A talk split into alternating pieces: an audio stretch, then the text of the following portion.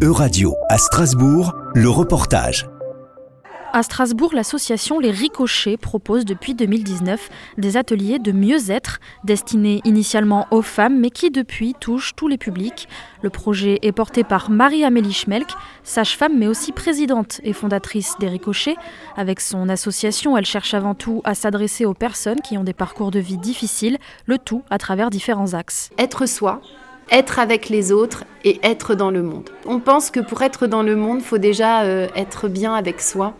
Ensuite, pouvoir avoir des relations apaisées avec les autres pour ensuite seulement s'imaginer dans le monde.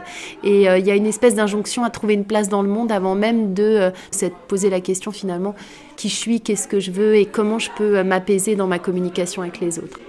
Et vraiment, alors nous, on est euh, sur des valeurs bah, de bienveillance, mais aussi de créativité et euh, de passage à l'action.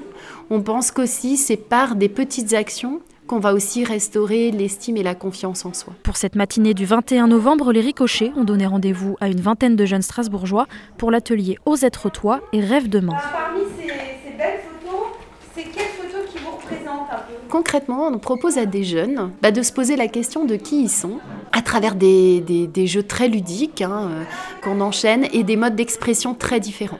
L'objectif, c'est que tous les jeunes puissent s'exprimer d'une manière ou d'une autre. Donc il y a des choses euh, qui se font à l'oral, des choses qui se font plutôt à l'écrit. On utilise de l'art-thérapie, on utilise beaucoup d'outils créatifs. Et c'est d'ailleurs très étonnant parce qu'ils s'en saisissent. Et donc on saisit de tous ces modes d'expression pour leur permettre de s'exprimer. On va leur permettre aussi d'exprimer aux autres quelque chose d'eux et aussi d'écouter les autres. Et ça, ça va changer le regard qu'ils ont sur l'autre. Quelque chose qui vous interpelle, quelque chose qui parle de vous. Et puis l'autre partie du, du parcours, c'est Rêve demain, où là, on va vraiment travailler avec les jeunes sur, bah, du coup, puisque je me connais un peu mieux, qu'est-ce que je pourrais moi faire dans ce monde qui correspondent à des valeurs que j'ai identifiées, des envies que j'ai identifiées, et puis peut-être d'un monde dont je rêve.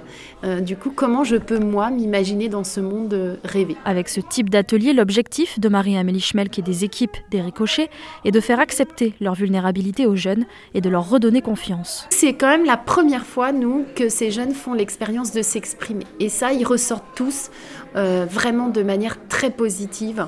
Parce que, en fait, c'est la première fois qu'on leur dit, mais en fait, qu'est-ce que toi tu veux? Qui tu es? De quoi tu rêves? C'est quoi les personnes qui t'inspirent dans la vie? C'est quoi tes modèles?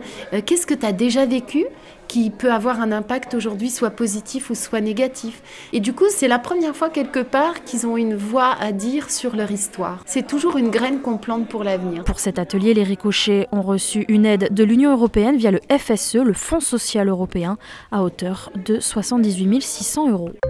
C'était un reportage de Radio à Strasbourg. À retrouver sur euradio.fr.